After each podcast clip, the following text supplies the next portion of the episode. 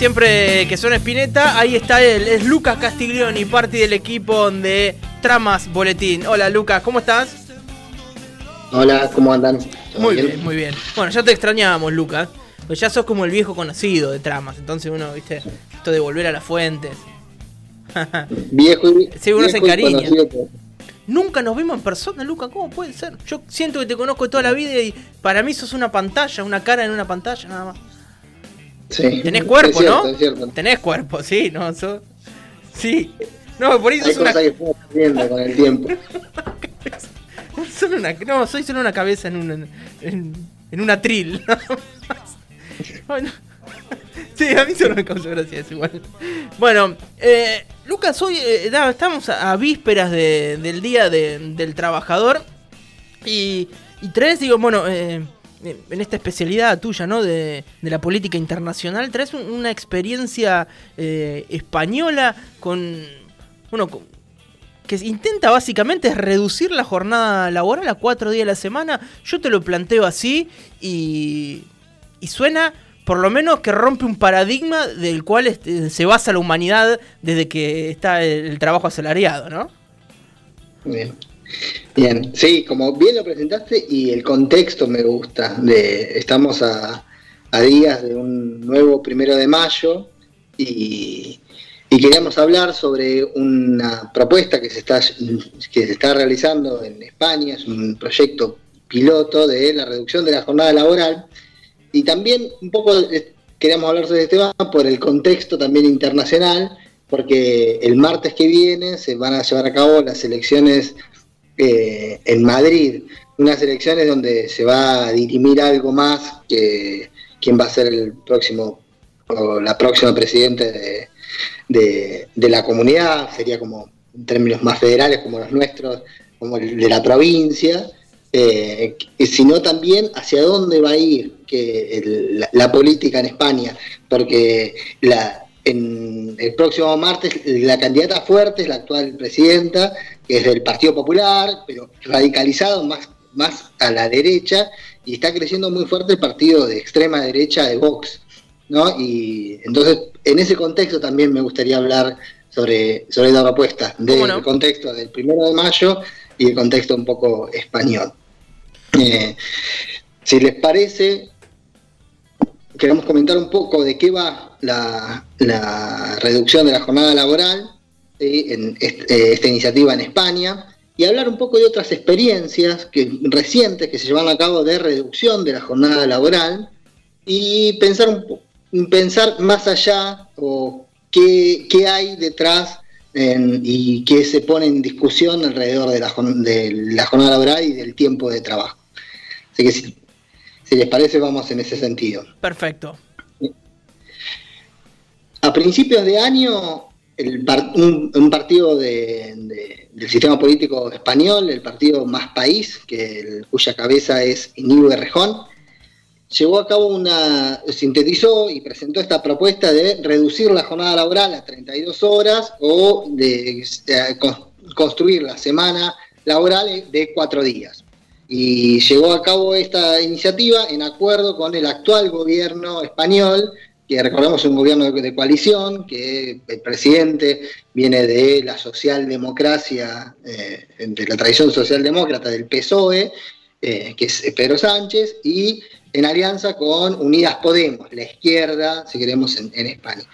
Eh, ¿Y de qué va esta propuesta? Es de reducir, hacer un piloto para llevar a cabo la reducción del el tiempo de trabajo promedio de, permitido para trabajadores y trabajadoras en España a cuatro días y básicamente lo, para, llevarlo a cabo durante un plan de tres años para 200 empresas que, van a financiar, por, el Estado va a financiar los costos de, esta, este, de este proyecto, ¿sí? porque obviamente es reducción de tiempo de trabajo a igual salario, ¿sí? manteniendo las garantías, las garantías laborales.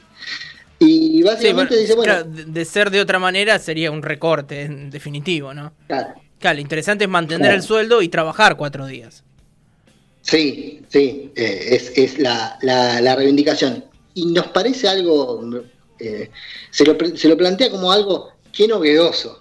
Y es una reivindicación histórica que el movimiento obrero internacional lo tiene como bandera, por eso el primero de mayo es la fecha más importante para los trabajadores y trabajadoras del mundo y la tradición organizada, eh, lo, tiene como, lo tiene como bandera. Ahora, ¿cuáles son los argumentos? Es interesante ver cuáles son los argumentos que presenta, eh, eh, yo quiero centralizarlo en lo que dice Más País, ese partido de Rejón, y después verlos con otros. el partido que lleva a cabo esta iniciativa dice, bueno, vamos, a presentarlo con cuatro argumentos. El primero es el de la salud. Trabajadores y trabajadoras en el tiempo, en el estado de, situación actual, no tenemos tiempo para eh, eh, ni siquiera llevar a cabo las, las, atenciones, las necesidades de salud, atención médica también, y eh, tenemos una sobrecarga laboral que afecta a nuestra salud, especialmente la salud mental. desde el partido lo plantean desde acá.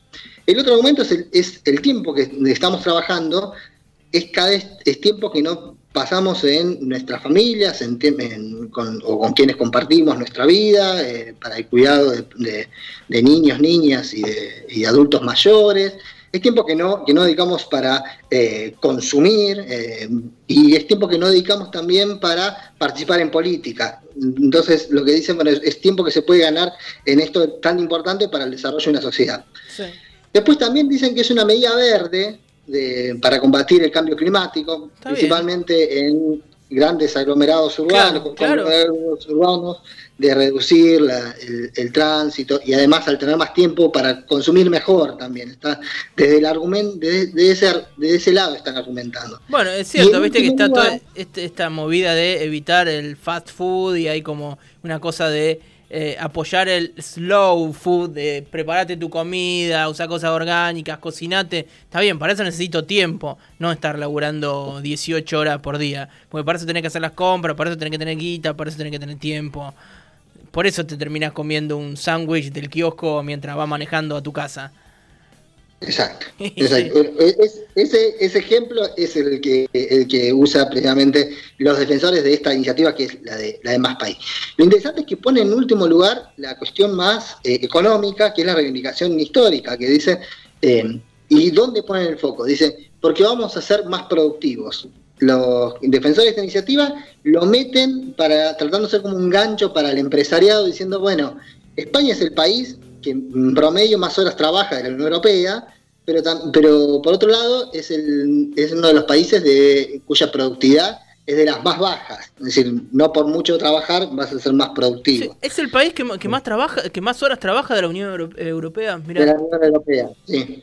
Eh, entonces, uno, de los países. Eh, oh, y lo que, entonces lo que plantea es, bueno, vamos a ser más productivos, eh, y es interesante porque pone en otro lugar lo que es la, relación histórica que han mantenido muchos partidos de izquierdas, progresistas y el movimiento obrero, de eh, es una forma de combatir al desempleo, porque eh, si reducís el tiempo de, la jornada laboral, ah, si necesitaba 20 puestos de trabajo, ahora van a ser 23 puestos laborales para la, para mismo, la misma actividad. Entonces, ese es el argumento, si queremos, de quienes defienden el proyecto. Hay otros. Y es interesante la respuesta inmediata del empresariado, ¿sí? Eh, no, esto al país se lo saca trabajando, no trabajando menos, esto incrementan los costos. La misma, la canción sigue siendo la misma, diría Led Zeppelin, eh, que la escuchamos en, en todos lados. Y, cómo llegó esta noticia acá, y con esto quiero, eh, para, ver esta parte de la iniciativa en sí, es, yo vi dos notas una en Infobae y otra en página 12 el mismo día. Un comentario capaz que ustedes lo van a poder apreciar más o lo van a poder interpretar de otra forma, que yo no tengo elementos, que ustedes mm, trabajan en los medios, es, eh, no sé cómo habrá sido el cable o la gacetilla o quién lo escribió primero, eh, por lo que veo me parece que la primera la nota es de página 12, en Infobae es casi textual lo que dice uno y el otro, pero hay un solo cambio. Es, eh, hay un copy-paste, diríamos. Y en la Infobae el título es Fin de semana largo en España. Entonces, eh, diciendo, y después el cuerpo de la nota es lo mismo, puede decir las cosas contrarias, pero ahí es como el clickbait, ¿no? es, es, como lo, lo, que hizo la prensa hegemónica de acá. Así, claro, te, te, dan vuelta la consigna, claramente, digamos. Te están hablando de, En vez de una jornada laboral de cuatro días, te dicen fin de semana largo. Son, es de manual eso. la, reivindicación del, trabajador se la pasan por el culo, básicamente. Sí, es de donde se paran, ¿no? Me parece de. Lo peor es que lo debe haber escrito un chabón que está explotado en la redacción. Eso es lo más triste. Claro, y lo interesante es que no, no, lo, no lo, escribió porque es eh, igual que la Bueno, ni siquiera lo escribió, claro, le cambió el título. Eh, y, solamente cambió el título. Bien, ahora, esta esto dice, bueno, nos basamos en otras experiencias. Em, y, dicen, eh, Jacinda Arden, la primera ministra de Nueva Zelanda, a principio de pandemia, eh, recordemos, Nueva Zelanda es eh, quizás uno de los países que mejor gestionó y está gestionando la, pandemia actualmente, dijo, recomendó a las empresas, ahí no hay mucha intervención, quisemos, estatal, para reducir la jornada laboral y estimular el turismo, el turismo interno. Eh, otras experiencias es el caso que hizo Microsoft en, Japón, que redujo la jornada, la, semana laboral a cuatro días, y ahí también notaron un aumento de productividad. Pero la que más eco hace es que llevó a cabo una ley, fue eh, en el caso de Francia. Francia, eh, a fines de los, en la segunda mitad de los años 90, llevó a cabo las 35 horas laborales, que se estableció por ley y fue una, medida de los sectores más progresistas, socialdemócratas eh, y, algunos sindicatos y también partidos ecologistas que redujeron la jornada laboral y en los primeros años dio efectos, ¿no? Porque se eh, redujo el desempleo, tuvo efectos. Ahora, una de las cosas que hizo Macron, el actual presidente de, Francia, fue quitar el límite de las jornadas de, de 35 horas semanales para eh, flexibilizarla eh, en, su en su totalidad. Porque ¿qué hizo el empresariado en Francia? Básicamente flexibilizó estas normas, diciendo, bueno, los domingos pueden ser laborales, por, por otro lado, o se contratan en negro. hubo, una forma de precarización. Si bien hubo un aumento en, el, eh, en los puestos laborales, después se terminó flexibilizando. terminaron siendo más puestos laborales para peores condiciones. Eh, de trabajo. Entonces, eso, estas otras experiencias que la usan como fundamento, quienes defienden el actual proyecto en España de, la semana laboral de cuatro, de cuatro días, dice, bueno, miremos que aumenta la productividad y dice, tomemos como aprendizaje lo que sucedió en Francia. Y ahí lo que, me, eh, lo que observábamos es a quién se dirige y cuáles son los argumentos. Y, y si es una medida que va hacia los trabajadores y las trabajadoras, la pregunta es qué rol cumplirán los trabajadores y las trabajadoras en la implementación de estas medidas. Si quedan a mano de ministerios donde el poder de lobby de, de las corporaciones eh, empresariales es, claro, termina flexibilizándose y termina siendo una salida a la francesa. O si hay un control de los trabajadores sobre el, desarrollo de esta, de esta, de esta medida, puede llegar a terminar en en una iniciativa que genere finalmente puestos de trabajo y termine siendo una, una, una, iniciativa que beneficia la salud de trabajadores y trabajadoras, que lo estamos viendo día a día, ¿no? Los más expuestos a la pandemia son los que más horas trabajan también. Sin duda, sí, claro. Y los que más andan en el transporte público.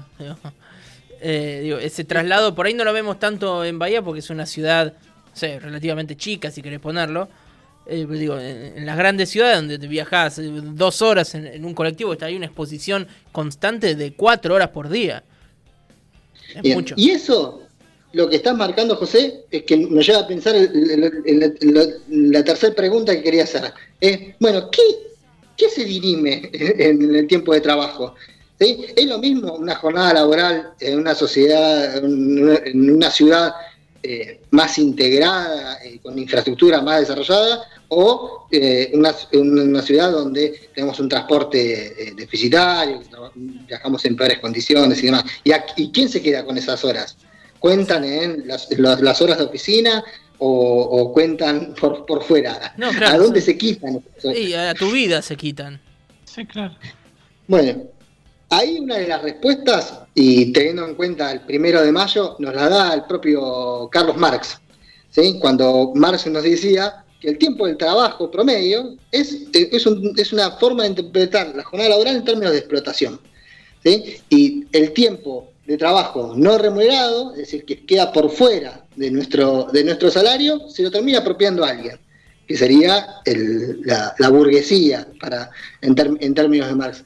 Y Marx dice, bueno, hay dos formas de, eh, aumentar esa apropiación que hace el empresariado. Una es en términos absolutos, es decir, extendiendo la jornada laboral, y la otra es en términos relativos, es decir, aumentando la productividad. Entonces es el valor generado por los trabajadores y las trabajadoras eh, termina siendo mayor, entonces la apropiación termina siendo mayor al mismo tiempo de trabajo y, eh, o, directamente trabajando más horas. Y en esta propuesta están las dos cosas. Está bueno, es necesario trabajar tantas horas y para algunas empresas necesitan eh, trabajar tantas horas porque es la base de su rentabilidad y con eso compiten en las, empresas y no, eso no se retribuye ni en salud, ni en ingresos, ni, ni, en el medio ambiente. Y la otra es las empresas que dicen, bueno, podemos bajar, es porque pueden apropiarse de valor siendo más productivas. En el fondo, lo que está, y en esto de que la canción sigue siendo la misma, es eh, quién se queda con ese valor y quién, y quién lo genera. Y, hacia el primero de mayo eh, eh, llegando al primero de mayo, está eso de bueno, quienes crean eh, el mundo y la reivindicación para todos los trabajadores y trabajadoras.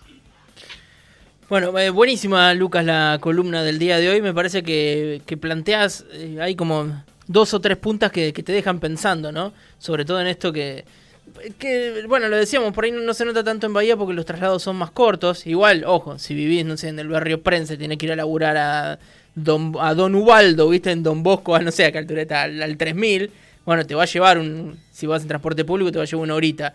Digo, ¿quién se queda con eso? Y se queda la, empresa con esas horas. Y, también esto de, de, trabajadores más contentos, más relajados, más eh, tenidos en cuenta, más respetados sin duda que convierte a una persona en, una mejor persona, ¿no? Y eso se va a ver reflejado también en su capacidad productiva. Si vos estás hecho pelota, estás cansado, estás estresado, no ves a tu familia, eh, andás siempre a las corridas, ¿qué esperás que tenga como resultado? Sí, un resultado bastante magro, ¿no? Exacto. Sí, por eso, es, salud también. Ahora cuando en la pandemia nos está poniendo en evidencia la salud de todos y todas, la salud de los trabajadores eh, se ve cuestionada día a día, eh, eso en el transporte, pero también las condiciones laborales de los trabajadores de la trabajadoras de la salud, hmm. que es la movilización en, Gran Buenos Aires, en, Ciudad de Buenos Aires, que se hizo el año pasado, que fue, reprimida, de enfermeros y enfermeras, lo que estaban pidiendo era que sean reconocidos como profesionales y en pandemia. Entonces, hay cosas que se nos están poniendo más sobre la mesa y, y que podemos citar autores, pero lo vemos día a día. Eh, hay dos ejemplos que, siempre solemos poner, sobre todo las trabajadoras, las mujeres, eh, en cuanto a esto de las condiciones. Digo, si, si nos ponemos a pensar cuántos lugares, digo, cumplen con lo que dicta la ley respecto de tener guarderías según la cantidad de, personas que hay eh, trabajando en ese lugar. Digo, ninguno cumple con. Digo, pensá en cualquier empresa grande de Bahía Blanca o en cualquier organismo público eh, grande en Bahía Blanca, ninguno tiene un lugar con guardería propia, lo arreglan diciéndote te pagamos la guardería y demás, pero sabemos que no es lo mismo. Por esto que decías, tenés que tener el tiempo para dejar al pibe o la piba en la guardería, poder pagar, bueno, todo, todo lo que significa no tener un lugar ahí. Y lo segundo que siempre se reclama es un lugar adecuado para la lactancia. Digo, yo he visto eh, compañeras dando la teta o sacándose leche porque no tienen al nene en, o a la nena en un lugar cercano, en condiciones, digo, en el baño, en un depósito, ¿no? En esto que, decían ustedes de las condiciones de trabajo que hacen a un trabajador o una trabajadora en este caso trabajando más contenta, con mayores comodidades y cómo esto repercute en su vida diaria. Sí, y sí, esto que vos estás diciendo, eh, algunas de las de de los testimonios que pudo recoger la nota de Analé el año pasado sobre las maternidades ah, de trabajadoras, eh, salía eso. una encuesta. sí, eso está en la, página de tramas del boletín. Y, y pensar también la jornada laboral actual. O sea, es, también es, se termina siendo más elástica con los en el tiempo de, teletrabajo. Eh, a veces terminas trabajando con el teléfono mientras estás eh, cambiando el pañal. Sí, sí, sí. Sí, o- obvio. o- o- y, y eso cae sin, sin lugar a dudas sobre la- las mujeres. Y ahí tenemos una doble explotación cada vez más estirada la jornada laboral y porosa, ¿no? Porque a la vez que trabajamos también podemos estar consumiendo y, y cumpliendo tareas para lo que necesita el propio capitalismo para seguir estando, ¿no? Como las tareas de cuidado. Seguro que sí. Lucas, tramasboletín.wordpress.com.ar. No, punto. Eh, discúlpame, ¿punto .com? ¿Punto .ar?